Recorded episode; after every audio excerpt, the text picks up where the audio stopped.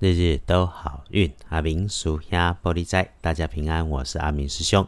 天亮是一月十七日，星期二，正月十七，古历是十二月十九，农历是十二月十九日。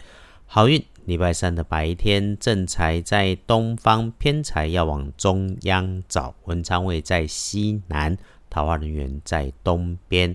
吉祥的数字是零二五。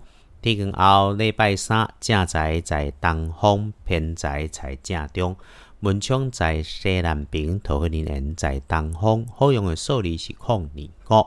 星期二，我们要格外提醒注意的地方是自己位置出去的南边角落。有着红色或者是红光，还是有警告标语在外面的工具，就需要特别来留意。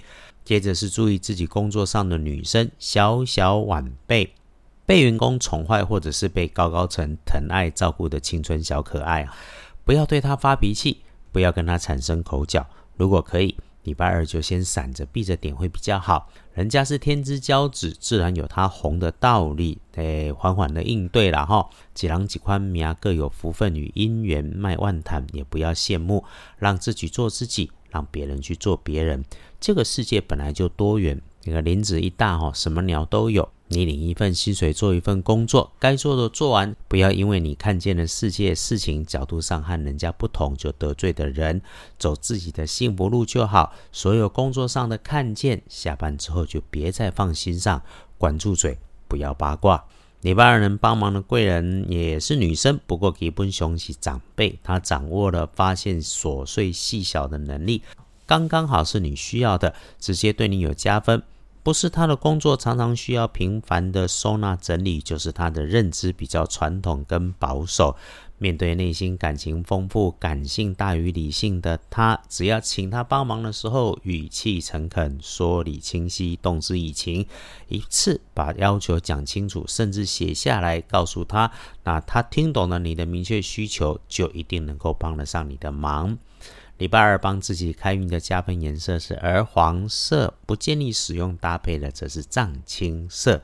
呵，黄历通胜上面哈，刚刚师兄也先翻这个哈，所有的事情几乎通通都可以不错的行，所以拜拜祈福许愿不错，出门旅行探亲友找客户聊天直接说好，再对照建筑十二神是开始的开字，那这么一来啊。礼拜二，只要目的是清晰的，过去就准备好的，通通都好。